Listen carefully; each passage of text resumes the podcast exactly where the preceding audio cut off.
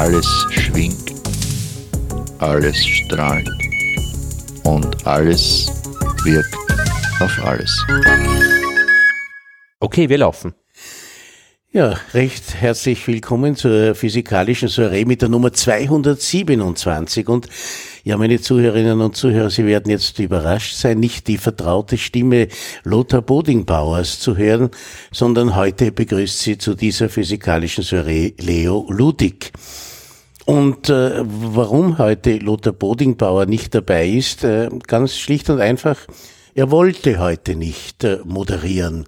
Mit diesem speziellen Gast, den ich begrüße und gleich bitten darf, sich vorzustellen.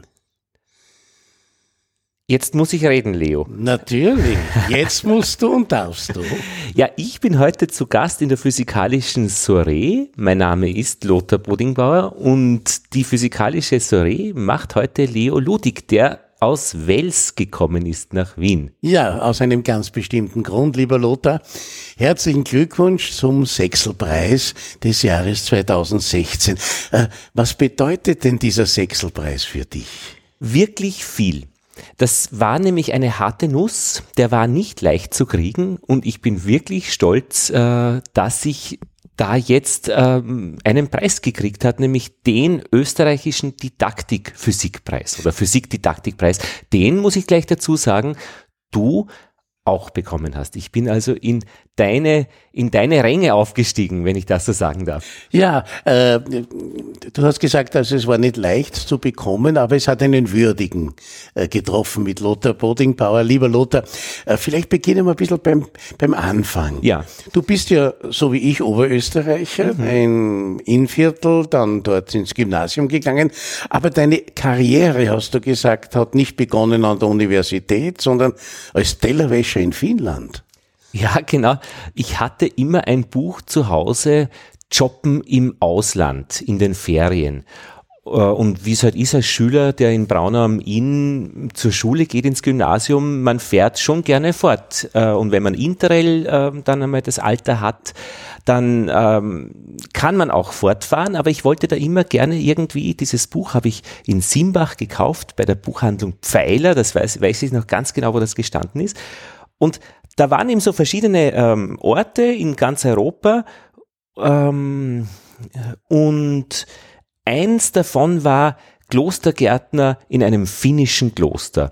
Und da habe ich mir gedacht, das ist doch schön, da fahre ich mit meinem Interrail-Ticket hin und äh, schau, was dort los ist. Und tatsächlich war das eine, ist das, das gibt's auch heute noch, äh, Usi Valamo, Neu Valamo, ein russisch-orthodoxes Kloster von vertriebenen russischen Mönchen, die dort in Finnland ihre Bleibe gefunden haben. Und da können eben Freiwillige hinkommen und mithelfen. Und meine Aufgabe war dort Teller zu waschen. Ja, aber du hast dort nicht nur Teller gewaschen, du bist, weil du, weil du auf deiner Homepage schreibst du ja, dass, ja. dass deine Karriere begonnen hat. Also nicht die Karriere als Klosterbruder, Nein. sondern die, die Karriere als, als Radioreporter. Na, die, die Karriere des, meines gesamten Lebens. Also ich finde, es ist eine, ein wunderschöner äh, Beginn eines Arbeitslebens, wenn man mit Tellerwaschen beginnt. Also alles, was ich dann immer später gemacht habe, war irgendwie so praktisch nur noch eine Folge daraus von diesem Beginn. Ja, aber e-, eine, eine Folge, die handfest da war, war doch dann auch eine Ambiente-Sendung über das Reisen und über Finnland. Genau, äh, ich war nämlich, ich habe dann in dieser Zeit dann äh, schon ähm, Nein, nein, das war schon noch einige Jahre dazwischen, äh, wie man eben dann die Matura macht in Braunau am Inn und dann war ich ein Jahr lang ähm, unterwegs. Da habe ich dann in einer Bank gearbeitet, äh, so als Geldtransporter und als Nikolaus und ähm, alles, was halt in einer Bank so anfällt. Und dann habe ich das zweite halbe Jahr äh, von dieser Zeit, eben zwischen Matura und Studieren, in Australien und Neuseeland verbracht, einfach das Geld verprasst, das ich vorher verdient habe.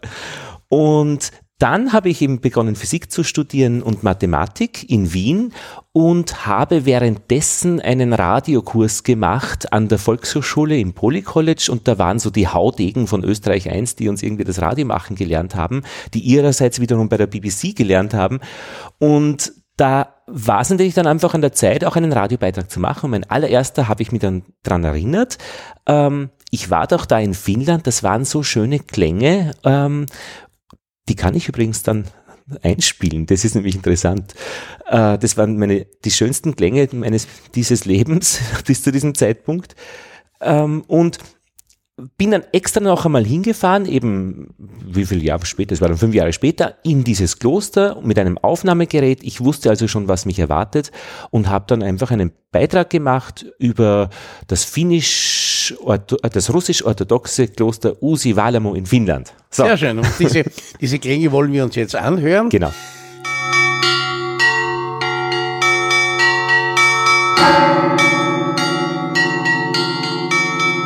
Ich sag vielleicht dazu, äh, was man hört, äh, ein Mönch ist da im Glockenturm und der spannt sich irgendwie in so ein Gestell ein und zieht mit Händen und Füßen da diese Mechanismen, um die Glocken in Bewegung zu setzen.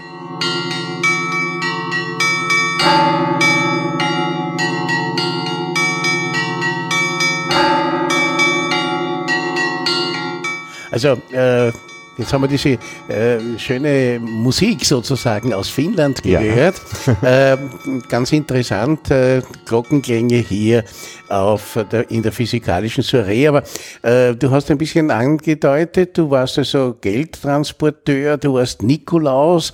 Äh, ja, äh, du warst eigentlich sehr viel und äh, Autor, Bademeister lese ich, Bildausarbeiter, Museumspädagoge, Organist, Reiseleiter, Rezensent, Zeitungsausträger, Klostergärter, Hörspielregisseur, Internet und so weiter und so weiter. Was bist du eigentlich wirklich? Ich glaube, ich bin ein Wissensvermittler. Ich bin keiner, der neues Wissen schafft, weil er zum Beispiel Wissenschaftler ist.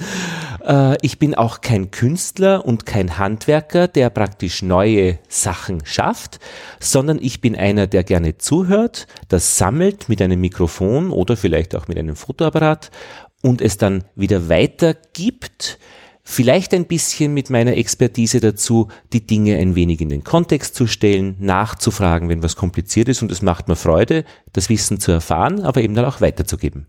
Ja, du bist also ein Vermittler des Wissens. Ja. Etwas, was ja sehr wichtig ist, wenn wir gerade jetzt zur Physik kommen, mhm. die ja für viele Leute eigentlich äh, entbehrlich ist, denn sie haben sie nie verstanden. Und du schaust als Lehrer der du ja auch bist oder, ja. oder hauptsächlich bist oder nebenbei bist oder äh, wie würdest du dich als Lehrer definieren?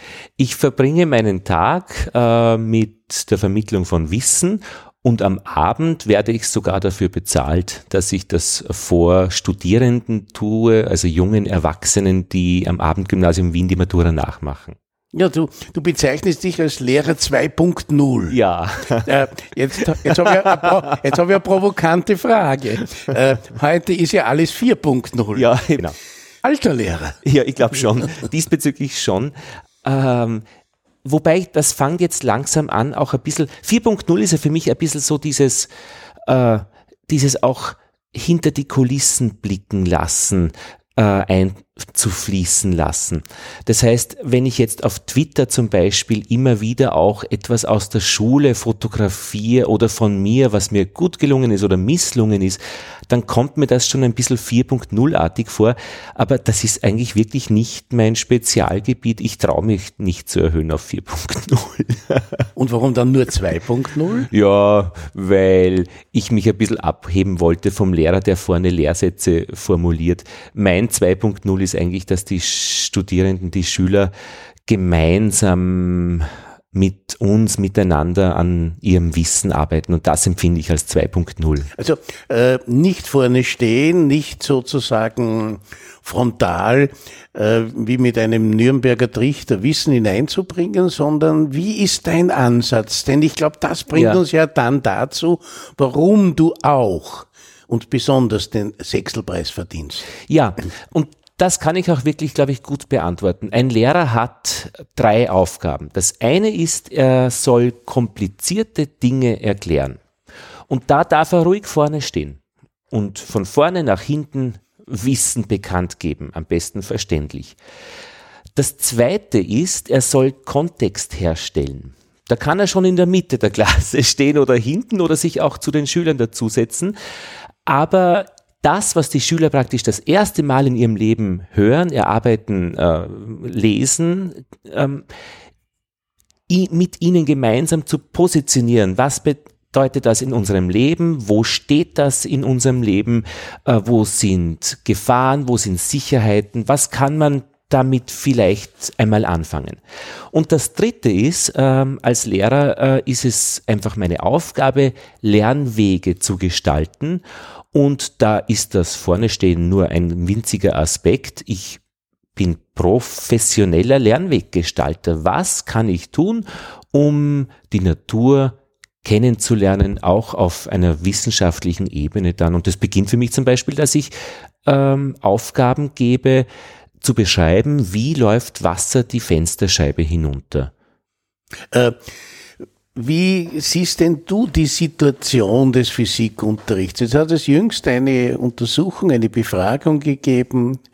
Welche Gegenstände könnten sozusagen weggelassen werden oder haben wenig Bedeutung? Und da ist herausgekommen, also äh, Englisch, äh, Mathematik, das äh, wird akzeptiert, aber Physik und Chemie, sagen sehr viele, brauchen wir eigentlich nicht.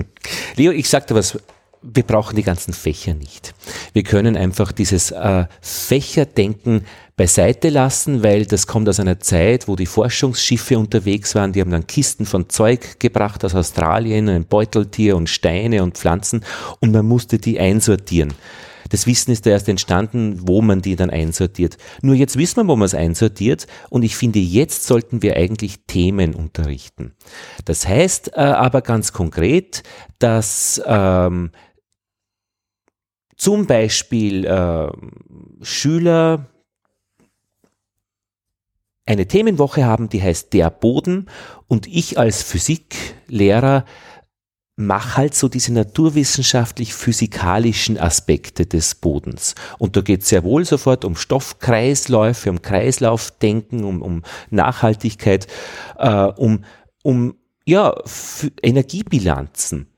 Aber das ist nur ein Aspekt von der ganzen Geschichte und wenn ich da als Mathematiklehrer reingehe, dann kann ich sofort die Prozentanteile, mineralische Anteile machen. Aber ich bin mir auch nicht so blöd, dass ich mit den Schülern zu, ganz zu Beginn rausgehe oh, Löcher grab im Herbst und dann äh, Blumenzwiebeln reinsteckt, dass die dann im nächsten äh, Frühling dann blühen und die Schüler sehen auf einmal, was sie eigentlich da gemacht haben. Und es gibt nicht wenige, die haben noch nie ein Loch gegraben und was reingesteckt. Das heißt, äh, ich glaube, dass sich praktisch hier dann, was bin ich dann für ein Lehrer? Bin ich der Physiklehrer, wenn ich mit mhm. den Leuten ein Loch grab? Also diese Zuordnungen sind, finde ich, nicht mehr adäquat, was aber nicht heißt, dass ich meine Ausbildung als Physiklehrer äh, verändern müsste, weil ja ich muss schon gut sein in meinem Fachbereich. Später sage ich dann noch dazu, ist die Fächer äh, Geschichte schon wichtig, weil da sollten Schüler die Gelegenheit haben, wirklich Physik zu betreiben. Jetzt höre ich schon den Einwand mancher Lehrer, die sagen, ja, das ist ja alles schön und gut, mhm. dieses Projektunterricht, dieses Themenunterricht, ja. aber ich habe keine Zeit und ich muss ja dann eine Note hergeben. Mhm. Was sagst du zu diesem Einwand? Ja, zeig mir deine Erfolge, die du mit dieser Methode erreichst sage ich dann zu dem. Und dann ist der Erfolg nämlich nicht nachweisbar. Im Gegenteil, die Leute sagen, Physik ist eigentlich das uninteressanteste Fach, obwohl sie eigentlich zu Beginn alle begeistert waren, weil sie da experimentieren dürfen.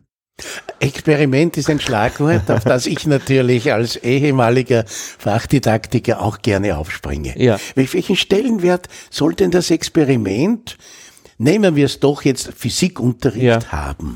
Ja, ich hatte in Braun am Inn Professor Alois Achleitner. Das war ein begnadeter Experimentator, der für uns unzählige Experimente vorbereitet hat in langen Nachmittagen und uns gezeigt hat.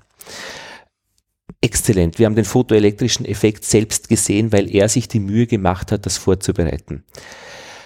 Wenn das einer so gut macht, ganz großartig ich habe es nie zusammengebracht. Ich habe es weder so gut gelernt, äh, noch finde ich, ist die Zeit so, dass ich äh, meine Zeit so verwenden möchte, äh, etwas vorzubereiten, um anderen etwas vorzuzeigen. Immer dazu, obwohl es eigentlich schon gut ist, ja.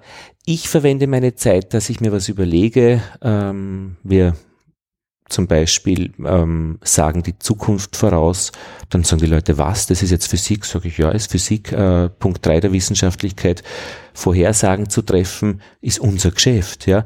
Äh, wir machen das jetzt mit einem Pendel und ich schneide jedem ein Stück Schnur ab. Äh, bitte findet heraus, wovon hängt die Schwingungsdauer eines Pendels ab. Und dann fangen die Leute an, ihre Schlüsselbunde da dran zu hängen und mitzusingen, bim, bam, bim, ob sich das verändert. Und da macht Experimentieren mir wirklich massiv Spaß.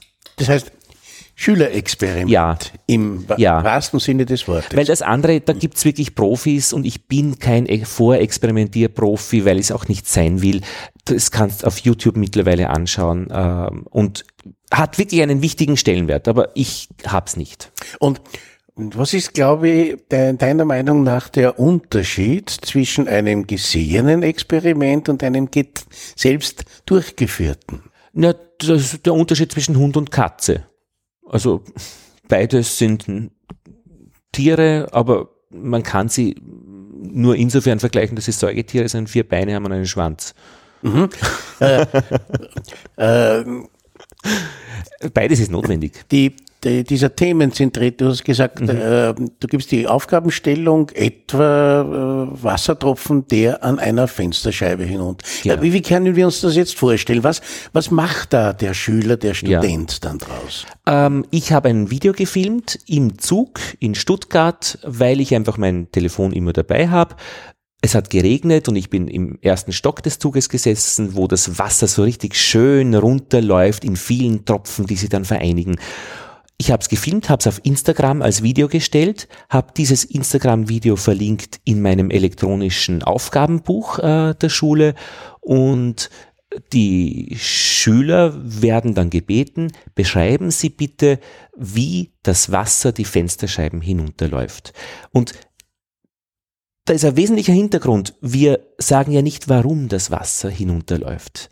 Äh, könnte ja sein, dass ein Außerirdischer auf Alpha Centauri einen blauen Knopf drückt und deswegen läuft das Wasser runter. Und ich könnte es nicht ausschließen. Das Wie ist viel angenehmer, zugänglicher, richtiger und die Leute kriegen auf einmal so richtig Mut. Ich, was, ich brauche nur zu beschreiben, wie das, ja genau.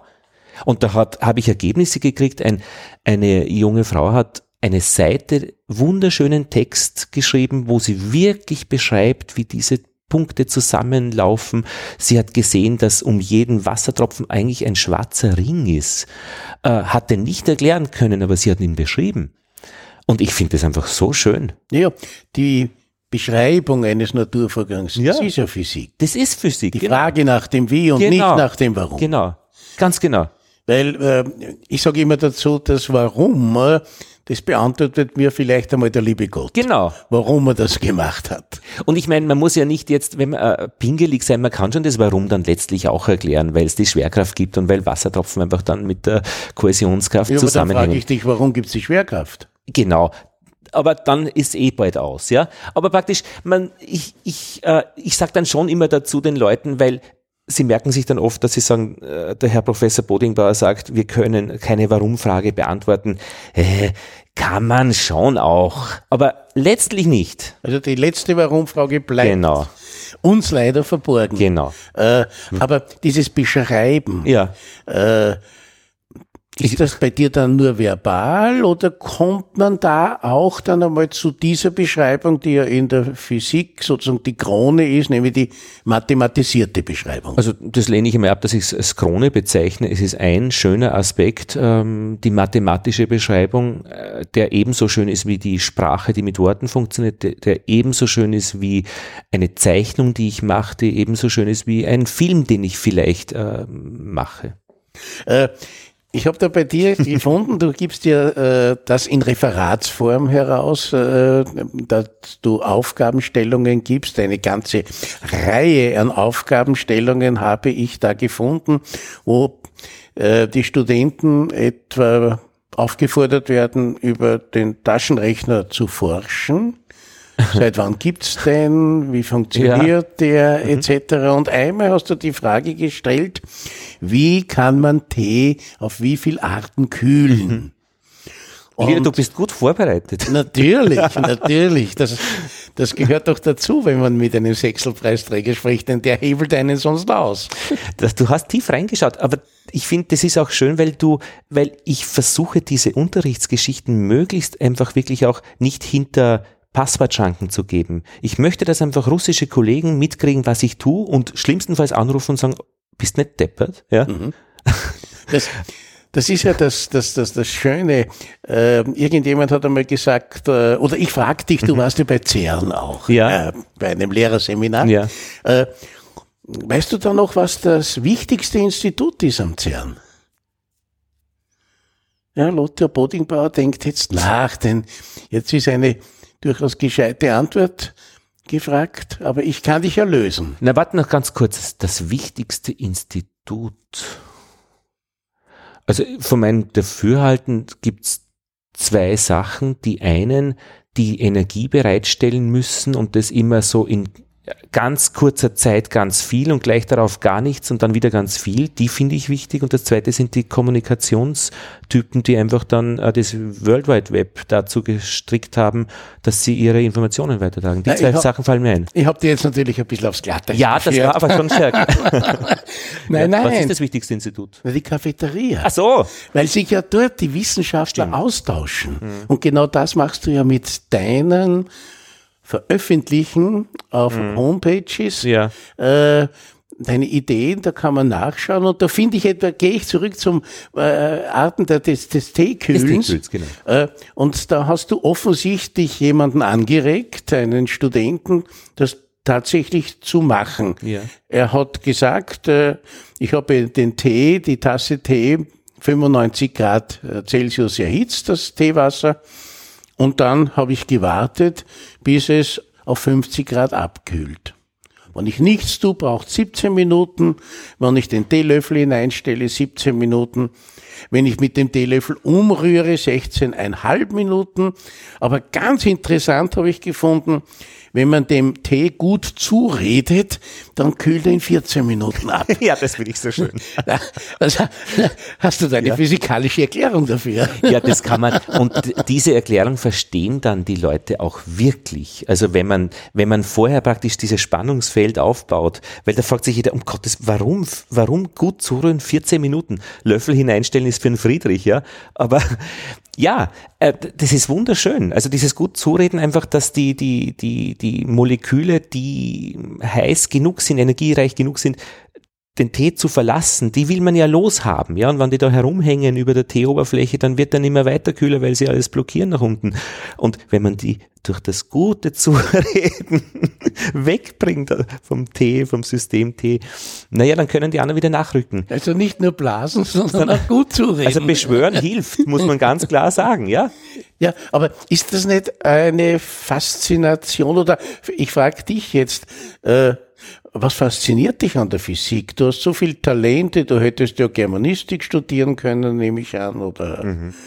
oder überhaupt äh, nicht studieren und gleich Reisejournalist werden. Naja, hm, Klosterbruder. Eben,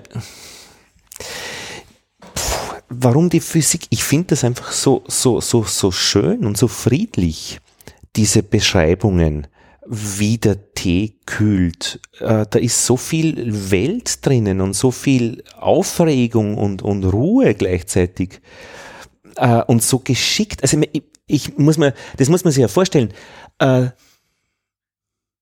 wenn ich die, die Grundkräfte des Universums designe als, als Designer, elektrische Kraft, magnetische Kraft, Wechselwirkung, dann haben die beiden ja mal nichts miteinander zu tun. Ich sage das einfach, okay, die einen müssen elektrisch geladen sein, das andere müssen Magnete sein. Und dann kommt jemand oder etwas auf die Idee oder das Universum als solches auf die Idee, wenn sich das Elektron bewegt, dann macht's auf Magnet. Dann ist es für einen Magnet spürbar. Ich meine, das könnte man nie im Leben einfallen und das, ich bewundere das so sehr. Das ist doch ein, ein geiler Ansatz für ein super Universum was auch immer der Hintergrund jetzt ist, ob das das einzig äh, Sinnvolle ist und dass es damit übergeblieben ist oder ob es 17 andere gibt, wo es auch ganz lässig ist, äh, ist jetzt nicht meine große Geschichte. Mhm. Äh, wie bist du aber zur Physik gekommen? War das dein Physiklehrer? Also das war schon, mein Vater ist Physiklehrer und Mathematiklehrer. Das heißt, ich kannte offenbar diesen Ansatz, die Dinge einfach auszuprobieren und anzuschauen und ein bisschen herumzurütteln, was tut sich. Er ist aber kein Fanatiker äh, irgendwie, dass er jetzt praktisch ähm, für mich als anstrengend äh, empfunden wurde mit, diesen, mit diesem Wissen, sondern es hat ihm scheinbar Spaß gemacht. Mhm. Und ich glaube, solche Dinge kriegt man als Kind mit, wenn der Vater entspannt ist. Naja, und der Physikansatz, wie du ihn gehst, das ist ja ein Ansatz, wo es zu Diskussionen kommt. Schon. Das, das, hat schon mein Vater auch ähm, äh, gezeigt, wenn er immer erzählt hat, dass er ein Fahrrad mit draufgenommen hat in den zweiten Stock und mit den Schülern einfach alle Teile bestimmt hat, wofür die gut sind. Äh, und das ist schon nicht der Physikunterricht, der mit Lehrsätzen arbeitet. Pitchman hat ja mal gesagt, einen Physiker unterscheidet äh, oder soll nicht dadurch gekennzeichnet werden, dass er mehr Physikformeln weiß als ein mhm. Nicht-Physiker, mhm. sondern in der Art und Weise, wie er an Dinge herangeht. Und das ist eben, also Pitchman ist ein, ein Wiener äh, Physiker, Teilchenphysiker, theoretischer Physiker, der aber auch dieses didaktische äh, äh, Aspekte wichtig gehalten hat. Und vor ihm war ja eben gerade ähm, Roman Ulrich Sechsel, der ja scheinbar, das kann ich nur aus Erzählungen sagen, ich kenne ihn ja nicht mehr, ist ja gestorben, ähm, vor meiner Zeit. Das war einer, der praktisch genau diese Faszination, diese Vermittlung nach Österreich gebracht hat oder Richtig. in Österreich entwickelt hat. Also und deswegen auch so viel Respekt äh, dieser Sache gegenüber. Ja, ich, ich habe Sechsel kennengelernt, bin ja ein paar Jahrzehnte älter als du. Was war das für ein Typ? Das war wirklich ein äh, charismatischer äh, Lehrer der Universität, der sich zur Aufgabe gemacht hat, diesen Ansatz, den Ansatz des Beschreibens, des Diskutierens, darum ja auch meine äh, ursprüngliche Frage, was ist das wichtigste Institut am CERN? Dort, wo die, die, die äh, Wissenschaftler zusammenkommen, mhm. wo sie sich austauschen, wo sie Probleme diskutieren, wo Ideen geboren werden. Und diesen Ansatz, auch den Ansatz des Schülerexperiments, äh, das hat Sechsel sehr stark forciert. Und äh, in Andenken an ihn, der allzu früh verstorben ist, hat die österreichische Physikalische Gesellschaft eben diesen Roman Ulrich Sechsel-Preis äh, etabliert. Und das war, ich war damals auch dabei, wie das äh, geboren wurde, dieser Sechselpreis. Das hat mich schon sehr gefreut, dass man von der hohen Wissenschaft her, von der universitären äh, Ausbildung her gesagt hat, Lehrer sind uns ganz, ganz wichtig. Mhm. Und äh, wir wollen Lehrer auszeichnen, die einen interessanten didaktischen Ansatz gehen, dorthin äh, in die Richtung, dass äh, Physik begreifbar wird. Mhm. Und naja, so einer bist ja du. Äh, äh, deine Schüler, deine Studenten, die werden wahrscheinlich schon sehr häufig mit dir Diskussionen führen die unter Umständen dich zum Grübeln veranlassen. Gibt's da Beispiele? Da war gerade was, ja. Einer hat, was war das für eine Sache? Ja, wir haben den Unterschied zwischen Schwingungen und Wellen ähm, versucht herauszufinden und ich habe zu Beginn einfach das Wort Schwingung und Wellen an die Tafel geschrieben und die Schüler gebeten, jeder soll zwei Beispiele finden. Und die habe ich dann wirklich alle aufgeschrieben. Das waren 28 mal 2, 56 Beispiele. Manche waren doppelt, daher offensichtlich wichtig.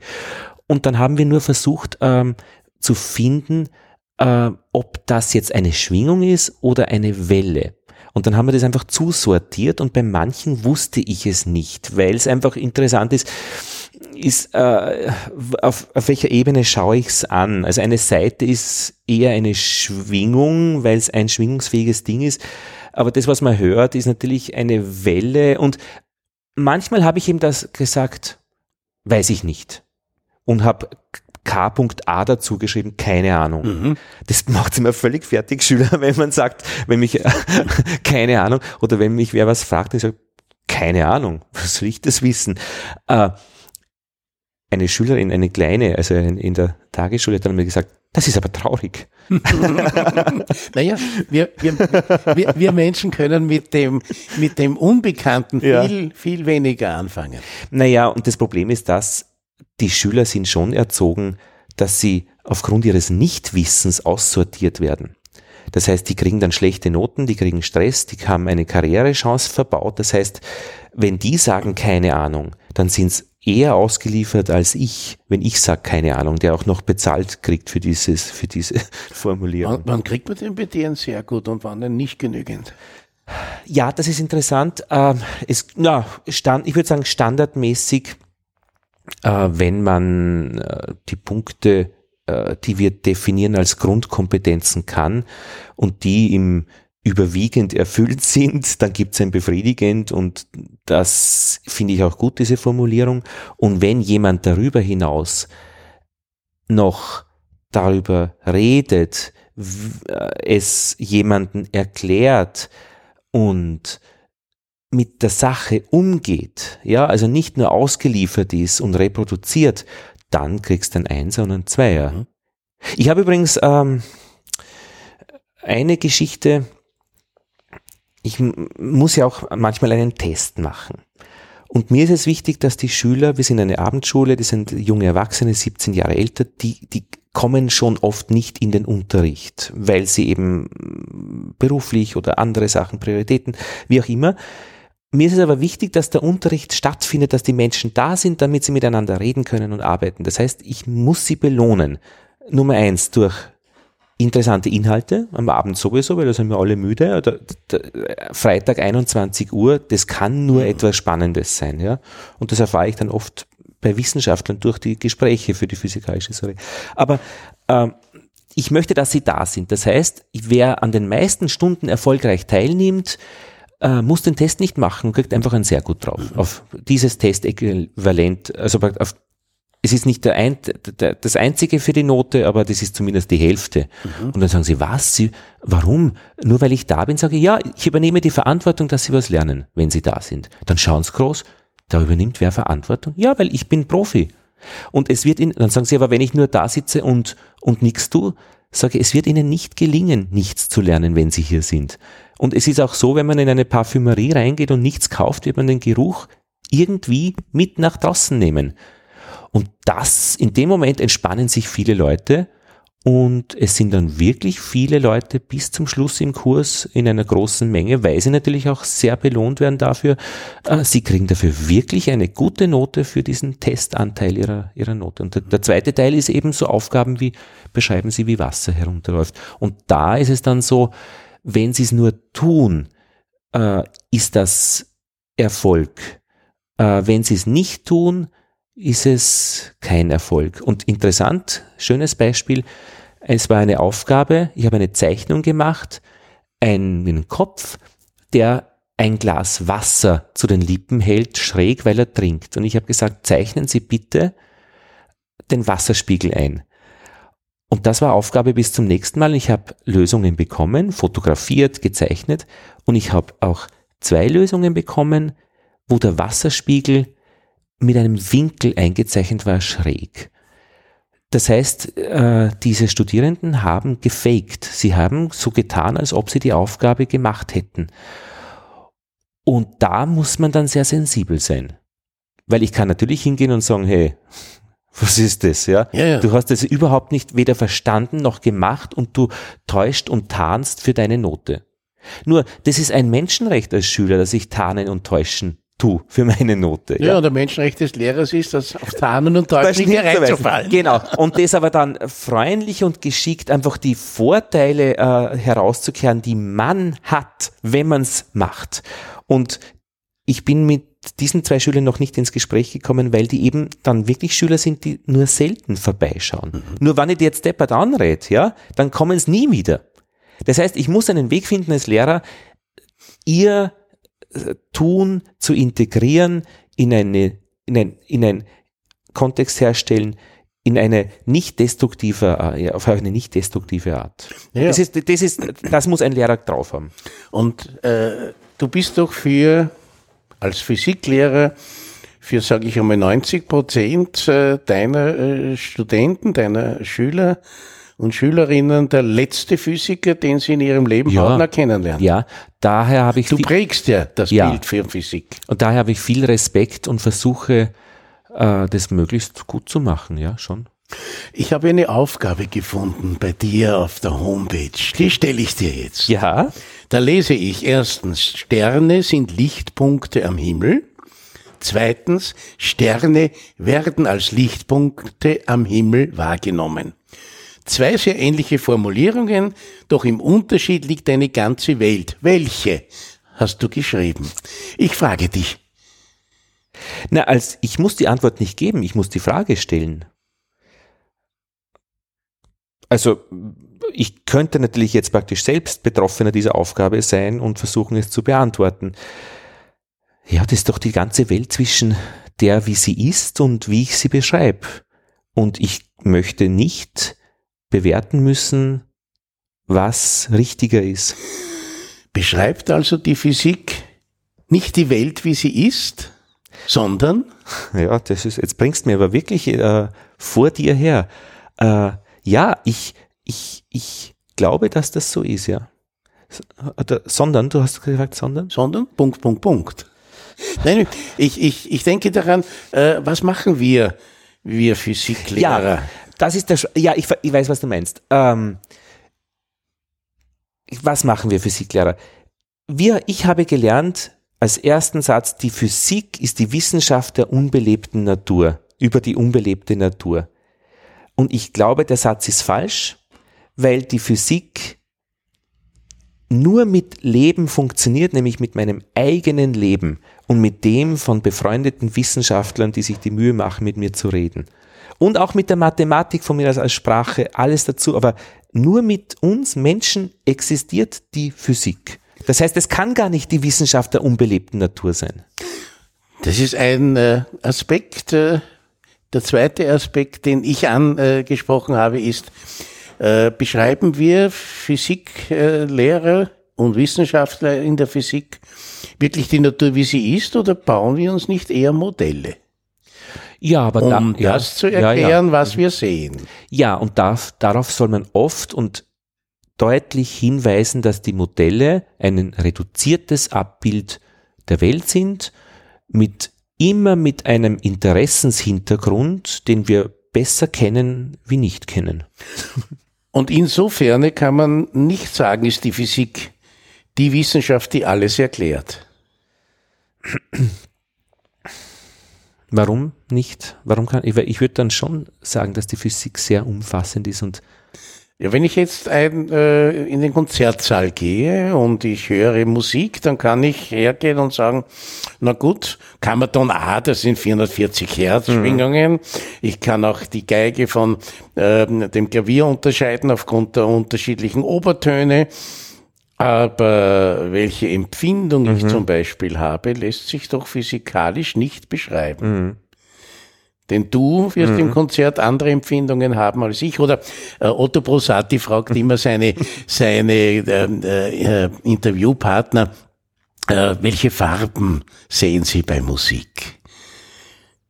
Mhm. Und das lässt sich doch physikalisch, zumindest meines mhm. Wissens noch nicht beschreiben. Ja, ähm, so gesehen ist die Physik und das, was naja, so kompliziert ist es eh nicht, Leo.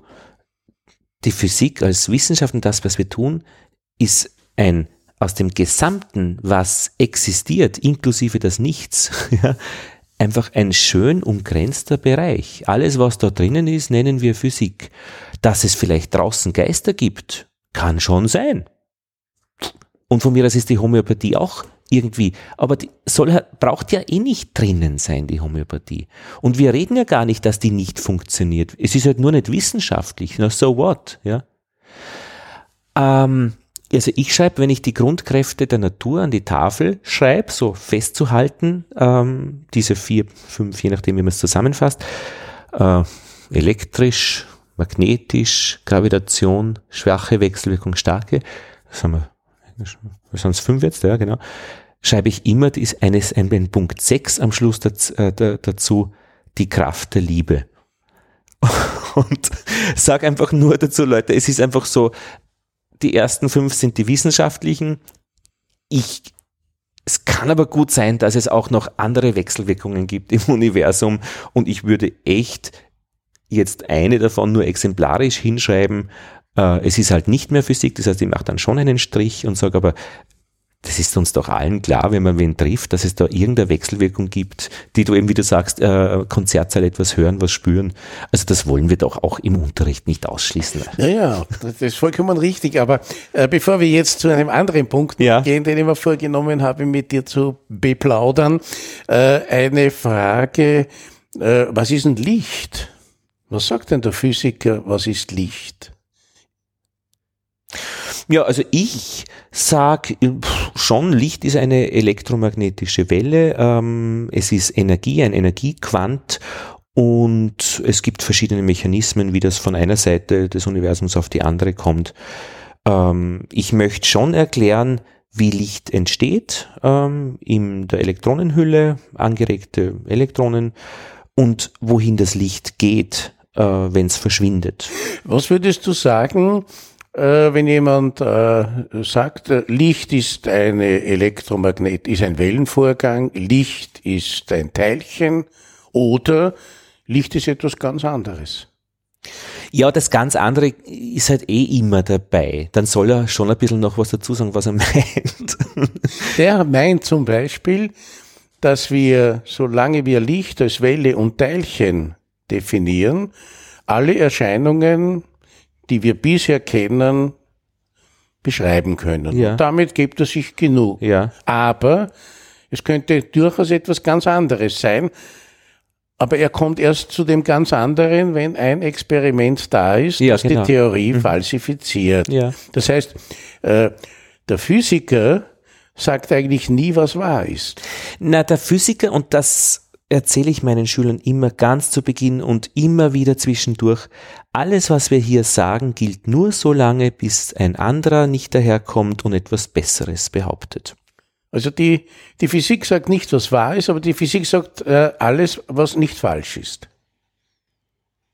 das alles weiß ich nicht, ob sie sagt, was nicht falsch ist, aber sie kann zumindest gut begründen, wenn was falsch ist. äh, naja, schon, also wir sind da schon in diesem Gebiet äh, praktisch ähm, des Kleingedruckten und, und dass letztlich äh, in der Physik wir Aussagen machen mit Wahrheitsanspruch, die aber nicht beweisbar sind, heißt, wir sagen eigentlich immer nur äh, Hypothesen und Lehrbücher sind Sammlungen von Hypothesen und die sind äh, nett und gut und passend, aber nicht beweisbar. Ich kann sie widerlegen, wenn es wirklich äh, fortgeht, hundertprozentig, aber nicht hundertprozentig beweisen. Und immer wenn ihm ein Schüler sagt oder in der Zeitung steht, damit wurde bewiesen, dann reißt's mich als mhm. Popper, Schüler, das geht ja gar nicht. Richtig. Und da finde ich das auch sehr schön, wenn wir einfach das auch zugeben können, dass unsere Sätze eben Hypothesen sind. Und die finde ich auch schön, dass praktisch im sozialen Bereich solche Hypothesen, Aussagen mit Wahrheitsanspruch Thesen genannt werden. Und da sind wir bei Martin Luther, 500 Jahre zurück. Ich finde, da gibt es eine Verwandtschaft von seiner Arbeit mit unserer Arbeit. Also, was wir behaupten, ist so lange richtig, bis du mir das Gegenteil beweist. Ist so, ist so lange eine gute Idee, bis jemand daherkommt, dass es anders ist. ja, äh, gehen wir jetzt ein bisschen wieder weg ja. von der direkten Physik. Äh, ich habe da ein Foto vor mir liegen. Ah, ja. Da steht, dass du an der Schule Secular Globe in Batam mitgearbeitet hast. Du warst also in Indonesien auch als Lehrer tätig. Ja, und das war ein besonders schöner Sommer. Da habe ich einen, ähm, wie soll ich das sagen, ähm, einen Freund kennengelernt, der auch jetzt noch in Indonesien ist. Der ist, ähm, eigentlich ist er Tänzer und Puppenspieler und ist so im diplomatischen Chor äh, von Deutschland aufgewachsen. Seine Eltern waren Diplomaten und er ist ein bunter Hund und hat auch ähm, Schule oder was Didaktisches studiert. Das heißt, er ist auch eigentlich äh, ein ausgebildeter Pädagoge und ist dort Schulleiter auf einer Insel, der ersten Insel unter Singapur. Das ist dann Indonesien. Und er hat gesucht Leute, die zu ihm kommen und mit ihm mitarbeiten. Und das ist an mein Ohr gedrungen durch eine sehr gute Einrichtung, die heißt Interkulturelles Zentrum, ist ein Verein dem Bundesministerium für Bildung zuge äh, in diesem Umfeld zugeordnet in Wien, die immer wieder so Ausschreibungen machen für Lehrer, die gerne woanders gern hingehen möchten. Und es irrsinnig leicht machen, es auch zu tun. Das heißt, man kriegt einfach 1500 Euro, man schreibt, was man tun will, man schreibt einen kurzen Bericht und legt die das Flugticket dazu und schickt's ab und sie kümmern sich um alles und es ist administrierbar, es ist leicht. Und da war in Indonesien das Rex, so heißt äh, dieser Freund jetzt, ähm, eben äh, jemanden gesucht hat. Ich war dann dort und wir haben mit Lehrer, die dort arbeiten, Lehrerbildung gemacht. Wie kann man unterrichten? Äh, wir haben mit Schülern zusammengearbeitet und meine Kinder waren mit und sind dort in dieser Zeit zur Schule gegangen mit den anderen indonesischen Kindern. Da? Das war in Summe waren das dann schon sechs Wochen äh, und hat irrsinnig viel Spaß gemacht. Also das ist so bereichernd. Ähm, sie haben nämlich die gleichen Probleme, die sie aber unterschiedlich machen. Und mhm. von ihm habe ich, vom Rex habe ich gelernt, es gibt kein Zuschauen ohne mitzumachen. Also wenn's du, Leo, in meine Unterrichtsstunde kommst, dann bist du da dabei. Du bist einer, der da, du kannst da nicht still sitzen. Ich werde dich einbauen. Und das ist wiederum Physik. Also es gibt keine Messen, kein Messen ohne Wechselwirken. ja, ich baue dich ja auch hier äh, ja, ja. ein mit, mhm. mit, dem nächsten Schlagwort. Da, da gibt's Ö1 macht Schule. Ja. Was ist das? Da versuchen wir diesen Schatz an, an Wissen, den Radiojournalisten äh, sammeln, wenn sie eine Sendung machen und dann die Sendung spielen, dann ist ja die eigentlich verflogen. Aber die Leute wissen dann irrsinnig gut Bescheid über dieses Thema, was in der Sendung eben kristallisiert ist und die Sendungen werden weg. Und wir arbeiten bestimmte gute Sendungen um zu Unterrichtspaketen, wo der Lehrer einfach äh, das MP3 dann runterlädt und in die Klasse geht, ein Arbeitsblatt ausdruckt, vielleicht mit Fragen dazu, äh, viele Ideen von uns kriegt, was er dann sonst machen kann. Und das Ganze kostet ihn nichts und macht einfach äh, die Ö1-Sendungen äh, zu einem, einer Ressource für Schulen. Und wo kann ich die abrufen? Ja, ähm, da gibt's jetzt eine neue Website, die heißt www.oe1macht.schule äh, oder über die Ö1-Seite ORF einfach ganz unten dieser Link Ö1 macht Schule.